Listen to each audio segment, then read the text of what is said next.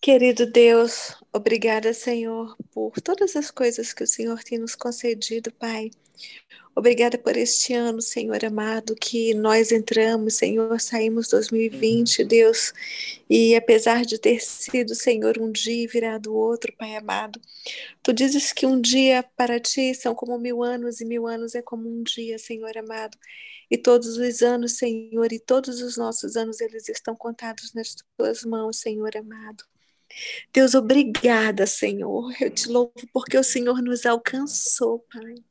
Obrigada, Senhor, porque hoje nós temos a certeza, Senhor, que nós estamos nas tuas mãos, Senhor amado. E não existe mãos melhores, Senhor, não existe em qualquer lugar que nós possamos imaginar, Senhor. Mãos melhores que nós estejamos, Senhor. Muito obrigada, Senhor.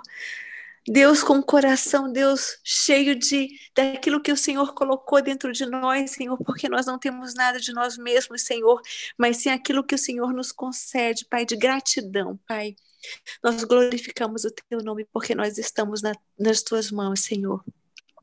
Senhor amado, obrigada por todas as palavras que nós já temos ouvido, Senhor, desde o início do ano, Pai amado. Senhor, obrigada porque nós entendemos, Senhor, que se nós não nascermos de novo, Senhor amado, Deus, nós não podemos ter a vida eterna, Pai. Deus amado, obrigada porque o Senhor tem trazido, Senhor amado, que os ossos secos, Senhor, tu nos dá, tu nos dá uma palavra de esperança, Senhor amado, que eles podem se tornar a criar carne, a ter vida e a ter um espírito. E obrigada porque hoje, Senhor, nós vamos ouvir, Senhor, de ti, Deus, sobre o filho pródigo, Pai amado. Senhor, eu peço que o Senhor abençoe a cada família aqui representada, Senhor amado. Deus, cada família, Deus, que está aqui, Senhor, cada pessoa representa um lar, uma família, Senhor amado. Deus, muito obrigada por isso, Pai amado. Pedimos que o Senhor, Pai, contemple, Deus, os nossos amigos, os nossos irmãos que estão naquela lista de oração, Pai. Senhor, cada um segundo Deus a sua necessidade, seja uma necessidade emocional, uma necessidade física, Senhor. Deus, uma necessidade afetiva, Pai amado. Deus, tu sabes da necessidade de cada um, Pai. E nós pedimos, Senhor, em nome de Jesus, nós não vamos dizer ao Deus Todo-Poderoso o que, que o Senhor tem que fazer com cada vida. Deus, mas nós pedimos, Senhor, Deus, que o Senhor, o teu olhar de misericórdia, a tua benignidade, a tua misericórdia alcance cada vida ali, Senhor. Que a graça do Senhor alcance cada vida, Senhor amado. Deus, tu sabes, tu conheces, Senhor, o coração, Deus e a família, tu conheces a intimidade de cada um de nós e cada uma daquelas pessoas que estão ali, Senhor, tu conheces, Pai. E nós pedimos, Senhor, que a sua graça alcance, assim como a sua graça restauradora, aquela graça que regenera, Senhor, também esteja nos regenerando, Pai. Que nós percamos o medo de ousar, Pai amado. Que nós percamos o medo de ousar, Senhor Deus. Quantas pessoas, Senhor, não estão sofrendo, Deus, porque nós deixamos de ousar, Pai amado. Porque às vezes, Senhor, nós não ouvimos, Senhor, a palavra, não obedecemos a tua palavra que diz assim: vai. E aí, pela nossa timidez, Senhor, nós nos retraímos e tu vais fazer a tua obra, Senhor, porque a tua obra, Deus, ela vai acontecer. Mas a obediência, Senhor, a tua palavra de obediência não foi através de nós, Pai. Foi usada uma outra pessoa, porque o Senhor é soberano. O Senhor atinge quem o Senhor deseja, quem o Senhor quer. Mas a palavra, Deus, de obediência, ela vem para nós.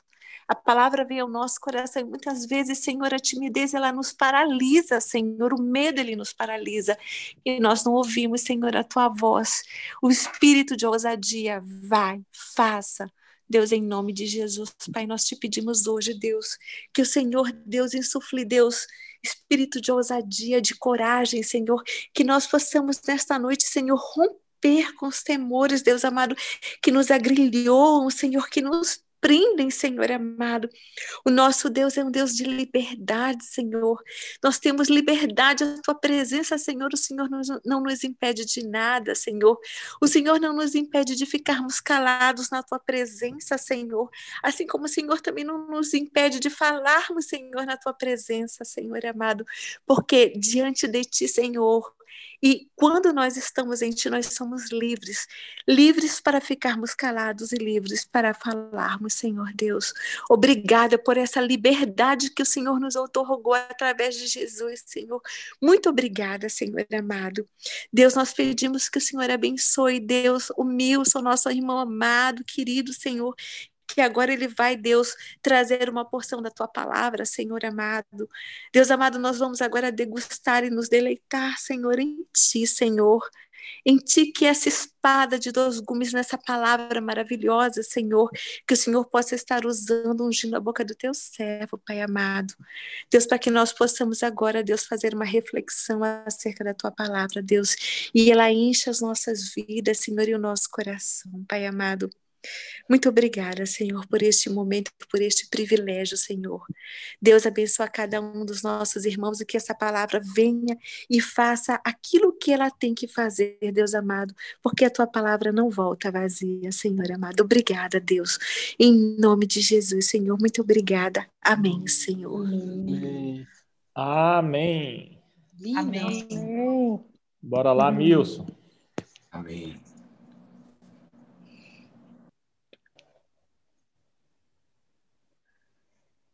Estou me ajeitando aqui. Nani, me senti como Isaías 6, que o anjo vem e bota a brasa quente na boca do Isaías. Oh, glória! Muito obrigado pela oração linda, maravilhosa, que foi bastante abrangente e me senti muito é, acariciado, coração aquecido por Deus com consolação. Muito obrigado. Me é o Espírito paz, Santo, glória a Deus. Trouxe paz e tranquilidade, irmãos. Foi muito linda mesmo. Amém. É, eu, eu, eu pedi licença para a Fernanda para falar sobre esse texto do, é, da parábola do filho pródigo, porque é um texto muito conhecido. Acho que todo mundo tem conhecimento, ou de leitura, ou de ouvir falar, né? Desse texto, mas isso ele vem me inspirando logo depois da, da palavra do, do Andrice e da Nayana e também do Gilson, né? Porque foi uma mensagem muito bonita aquela. Eu, pelo menos, tive uma, um entendimento né, que eu não tinha tido ainda, que naquela conversa que Jesus teve com Nicodemos podia ter sido uma parábola, porque ele estava falando de nascer de novo. Mas como foi com Nicodemos, era um diálogo só de dois, foi uma conversa mais profunda, né? E ali, desde aquela época, a gente já escuta, já vem falando de mindset. Nós temos que botar na nossa vida uma tem que transformar o nosso, o nosso entendimento para entender as coisas de Deus. E eu acho que essa parábola do filho pródigo mostra um pouco do que a gente precisa fazer. Então, vamos à leitura do texto.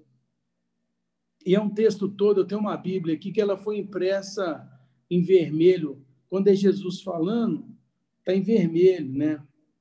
E, e ela acontece na sequência aqui, que a gente não sabe efetivamente se a sequência, se aconteceu desse jeito, é na sequência da parábola da, da ovelha né, e da dracma perdida. Então, diz assim a palavra do Senhor no Segundo Testamento, no livro de Lucas, capítulo 15, dos versos 11 ao 32. Jesus continuou. Então, ele já estava vindo da parábola do dracma e da ovelha. Certo homem tinha dois filhos. O mais moço deles disse ao pai: Pai, dá-me a parte dos bens que me pertencem. E o pai repartiu os bens entre os filhos. Poucos dias depois, o filho mais novo, ajuntando tudo, partiu para uma terra longínqua. E ali desperdiçou os seus bens, vivendo dissolutamente tendo ele gastado tudo. Houve naquela terra uma grande fome e começou a padecer necessidades. Verso 15. Então ele foi e se chegou um dos cidadãos daquela terra, o qual o mandou para os seus campos e a apacentar porcos. Ele desejava encher o estômago, tinha fome, com as alfarrobas que os porcos comiam, mas ninguém lhe dava nada.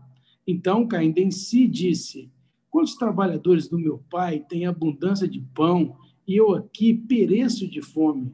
Levantar-me-ei e irei ter com meu pai. E dir-lhe-ei: Pai, pequei contra o céu e perante ti. Já não sou digno de ser chamado teu filho. Faze-me como um dos seus trabalhadores. Verso 20. Então, levantando-se, foi para o seu pai. Quando ainda estava longe, viu seu pai e se moveu e cansou-lhe ao pescoço e o beijou. E o filho lhe disse: Pai, peguei o céu perante ti, já não sou digno de ser chamado teu filho. Mas o pai disse aos seus servos: Trazei depressa a melhor túnica e vestiu com ela, e ponde-lhe um anel na mão e sandálias nos pés. Trazei o bezerro cevado, matai-o, comamos e alegramos-nos. Pois esse meu filho estava morto e reviveu, estava perdido e foi achado. E começamos a alegrar-se. Versículo 25. O filho mais velho estava no campo. Quando voltou e chegou perto de casa, viu a música e as danças, chamando um dos criados, perguntou-lhe o que era aquilo. Ele lhe disse: Veio teu irmão e teu pai matou o bezerro cevado, porque o recebeu são e salvo. Mas ele se indignou e não queria entrar. Então, saindo o pai, estava com ele. Mas ele respondeu a seu pai: Olha, sirvo-te há tantos anos, sem nunca transgredir o teu mandamento, e nunca me deste um cabrito para alegrar-me com os meus amigos.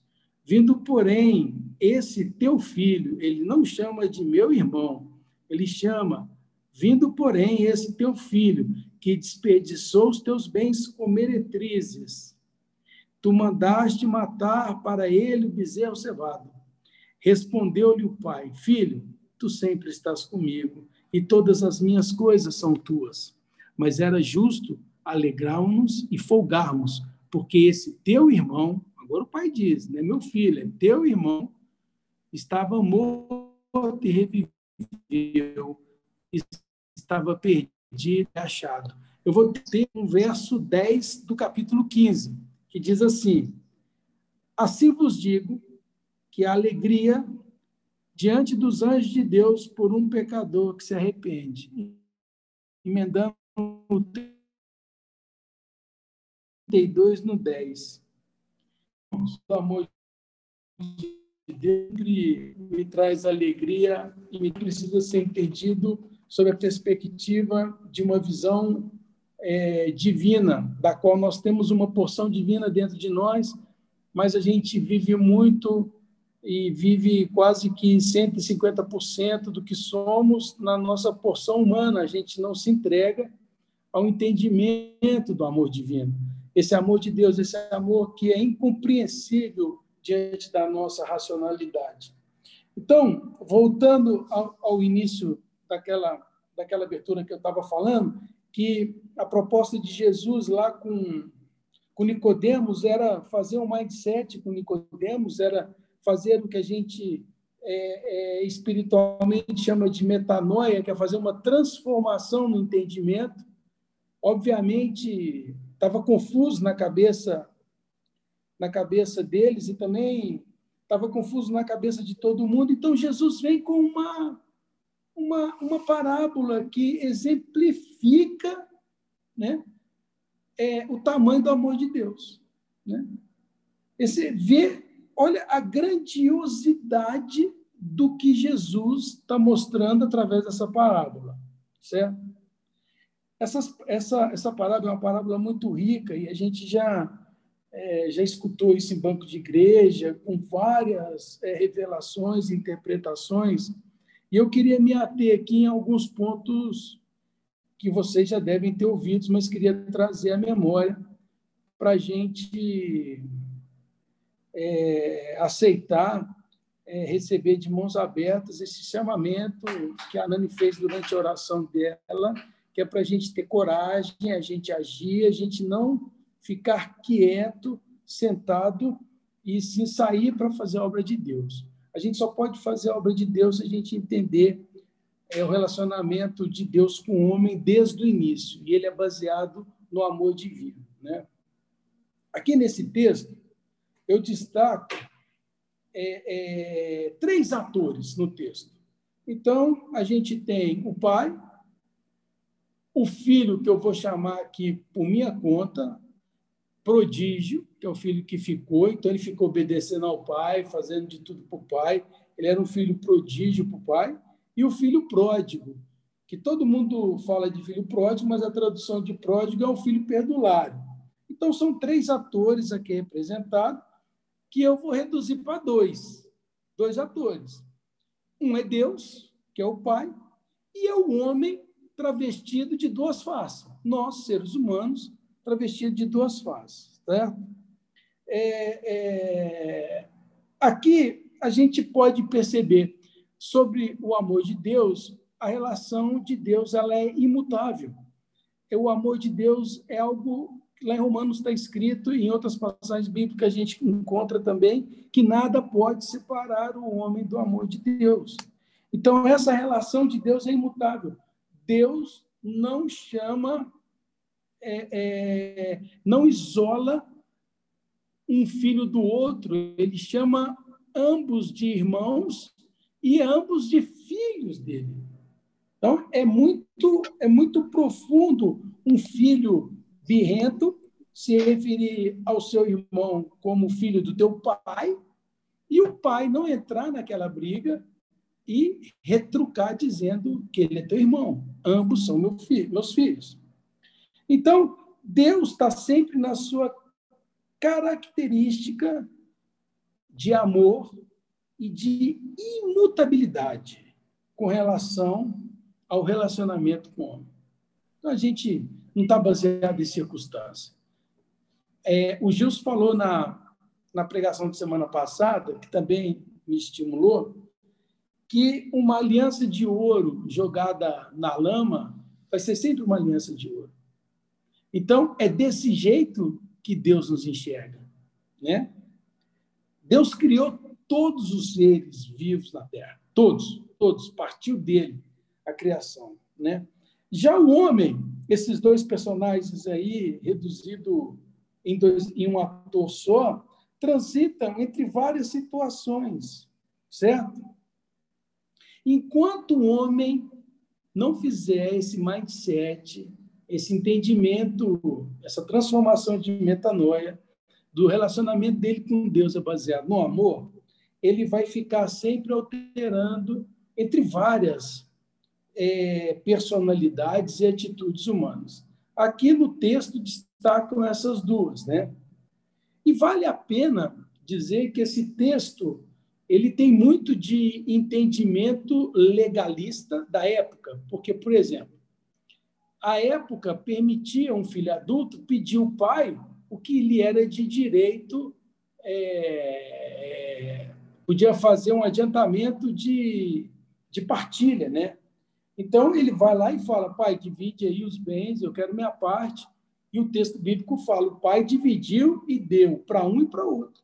Era legal isso, era legalista do seu ponto de vista da lei. Né?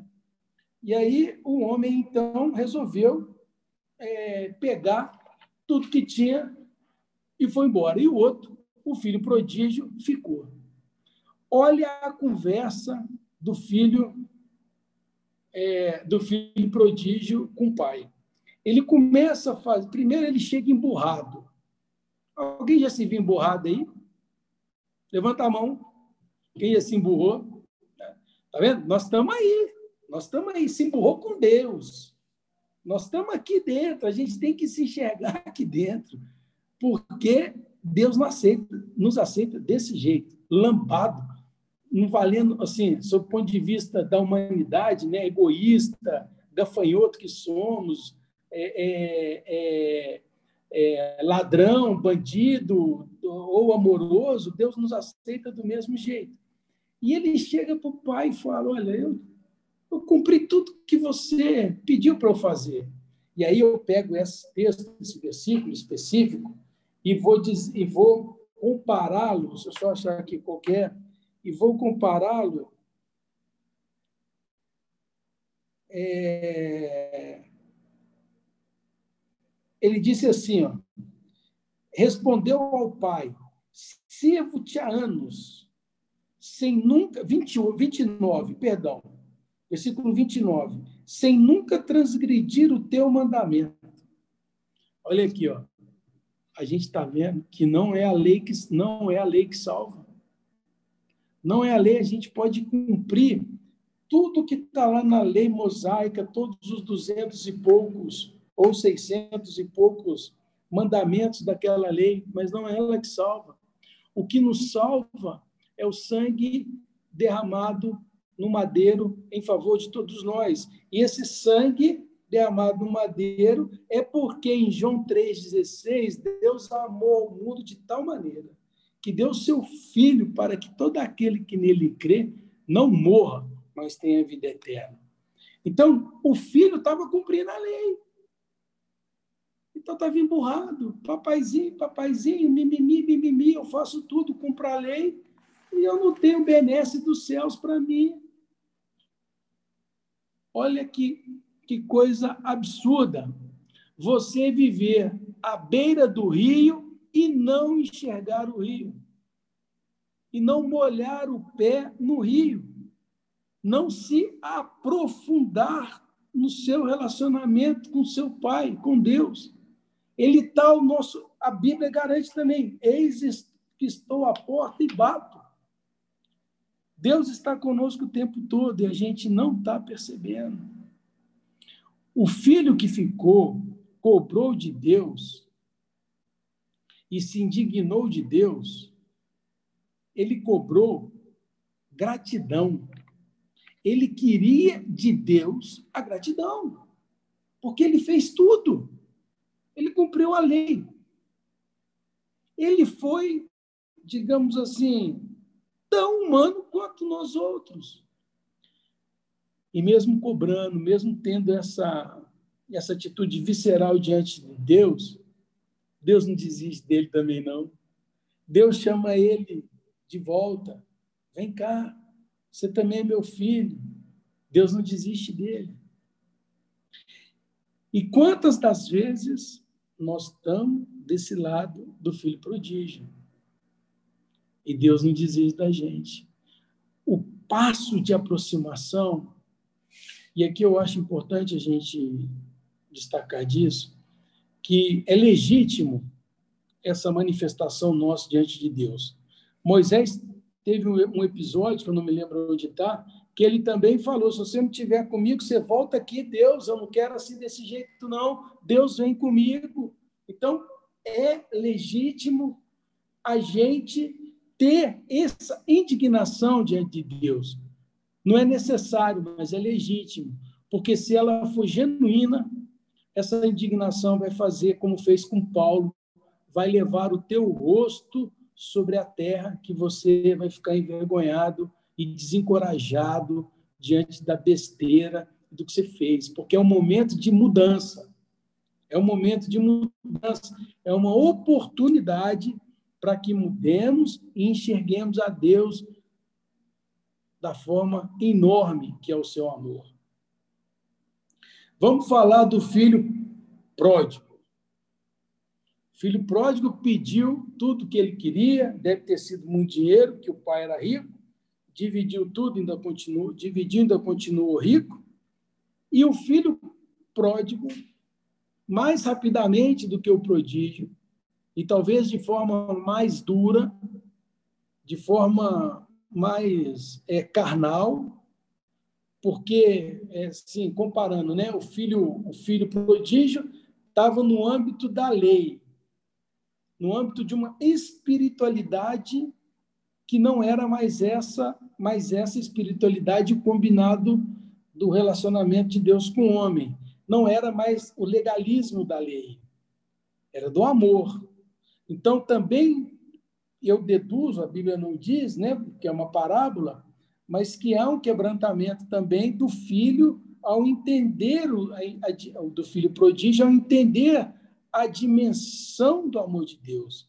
E o filho pródigo tem que sofrer na carne para entender isso. Então, um sofre no espírito, na cabeça, né? no comportamento, e o outro sofre na carne, perdendo profundamente as coisas materiais que tinha, sem ter o que comer, né? E ele e isso como fruto de opção dele, por opção e desentendimento partiu da parte dele. O pai podia falar: "Não, filho, fica aqui, fica aqui comigo", mas Deus é respeitoso. O Gilson falou disso na semana passada. As virtudes do Senhor isso ele não disse, mas eu posso interpretar dessa forma. As virtudes do Senhor limitam o poder de Deus e por opção dele. As virtudes como misericórdia, respeito, limitam a ação poderosa de Deus na vida da gente, porque ele podia, assim como ele criou tudo pela fala, ele podia destruir tudo, destruir o mal pela fala, mas a virtude do Senhor limita por opção isso. Então, esse filho também precisou perder tudo para voltar para o pai. Não tinha dimensão que o pai o receberia como filho. E se a gente entender um pouquinho do que se passava à época, colocar uma túnica, a melhor túnica, né? Já mostrava que ele era um cara rico. Se colocar um anel na mão, já mostrava que, além de riqueza, ele também tem. É, isso aqui é muito bonito, mas isso vale uma outra, uma outra lição: que ele tem herança divina. Esse anel no dedo significa que a gente tem DNA de Deus. Nós somos filhos de Deus, independente da gente querer ou não. Nossa parte, nós fomos concebidos no amor de Deus. Então, esse anel é um anel da família, daquilo lá em Efésios que a gente já falou, pelo qual fomos concebidos, é, predestinados a ser famílias de Deus. Esse anel aí tem a ver com a família. E também ele bota sandália no pé, sapatos, sapatos, sandália, era algo muito chique para se ter naquela época. Então, botou ele o que? Com viola de folia de reis, que é todo enfeitado botou o filho nos trinques. E, além disso, antes de fazer isso, abraçou de agarrar-lhe o pescoço. É um abraço gostoso que se deu. Né, Estava tá, com saudade de você. Isso é muito bonito de ver. E esse Deus é essa relação, é a relação que Deus propõe para a gente. O amor de Deus é independente das nossas opções e das nossas circunstâncias. Tira da sua cabeça se você um dia pensou, porque eu já pensei, então isso pode acontecer. Dê oportunidade de trocar os seus pensamentos diante de Deus sobre ele. Ele não é malvado, ele não é um Deus castigador, Deus não é punitivo. Pelo contrário, ele é nosso Pai. Esse anel que ele oferece ao filho, ele oferece a todo mundo que volta.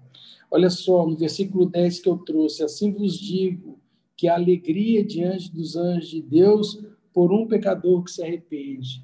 É esse anel. Na hora que você se arrepende, se volta a Deus, você recebe o anel. Você passa a ser, passa a fazer parte da família. Você reconhece que faz parte da família. E então, o nosso Pai é um Pai de amor, de misericórdia, de respeito. E o reino de Deus é um reino de justiça, de alegria e de paz. Eu vou, eu vou encerrar a minha palavra com um testemunho que eu assisti do Leonardo Boff pregando para o Darcy Ribeiro. Leonardo Boff é um, é um, frei, um frei católico, é um teólogo muito famoso né, aqui no Brasil, e o Darcy Ribeiro, um educador cético, não, é, não, não se tem notícia de que Darcy Ribeiro tenha se convertido, mas numa conversa de hospital, Darcy quase morrendo, o, Leonardo foi visitar e o Darcy Ribeiro falou assim para ele: Leonardo Boff, você é uma das pessoas mais inteligentes, mais que eu conheço. como é que você acredita em Deus? Como é que você pode continuar caminhando nisso, fazendo essas coisas, perdendo seu tempo com isso, com Deus que é malvado, que é castigador, que é punitivo? Aí o, o Boff falou para ele assim: o, o, o Darcy, você está com, com o crachá de Deus errado. Imagina que Deus é a sua avó. Quando você chegar lá no céu, você vai ser recebido pela sua avó. O amor de Deus, eu achei muito didático a, a, a comparação. O amor de Deus é o amor de vó. Não é o amor de pai e mãe que, ao mesmo tempo que está constituindo a família, está criando, está começando a vida, também está criando os filhos. Então, não é que o amor de, de pai e mãe não seja importante, mas é um amor que não tem punição. A gente brinca dizendo que a avó, a avó é, deseduca né, o que os pais fazem, mas é esse tipo de amor, assim, um amor, um amor é, é livre, um amor despreocupado, um amor onde o importante é o relacionamento. É esse o amor de Deus. E aí, o Leonardo, numa entrevista que ele deu, contou essa história, termina dizendo que eles deram gargalhadas e foi uma oportunidade do Darcy Ribeiro enxergar, ter, ter a oportunidade de enxergar Deus como ele realmente é. Foi lhe apresentado numa oportunidade, Deus do jeito que ele realmente é. Bom, queridos, eu espero que essa mensagem tenha edificado e venha a edificar o coração e mente de vocês, que nós possamos ser impulsionados mesmos a diariamente praticar metanoia, mindset, que é a palavra da moda dos coaches agora, é fazer uma reconfiguração na, na cabeça, né? mas é uma, é uma transformação espiritual sobre o nosso relacionamento com Deus. Tá bom? Que Deus nos abençoe, nos guarde e nos proteja. Amém. Amém. Vai Amém. cair, porque. Amém, maravilha. Em menos de um minuto para cair. É, e a gente vai abrir um outro bloco para as considerações. Isso, fantástico, fantástico é, enxergar dessa forma. Por isso que eu acho incrível cada vez que trazem essa palavra. E já vieram aqui algumas vezes, né, amor? Não sei, umas. Nani trouxe uma vez e. e cada vez é um aprendizado, principal. e cada vez é uma coisa nova que a gente absorve. Eu adoro, adoro enxergar essas novas possibilidades dentro de uma palavra tão rica, né, que é a palavra de Deus. Eu, eu, eu fico aqui babando, porque cada vez é diferente, é como se fosse a primeira vez para mim. Muito Amém. obrigada por essa palavra incrível. Nani, o que, que você tem a Amém. falar aí, Nani, para gente? A gente já vai cair, né? Vai, vai cair. Deixa eu abrir o bloco. É melhor abrir outro. Sim, sim, eu acho que é bom. Aqui. Derruba a gente. Vou derrubar. Derruba a gente. Peraí.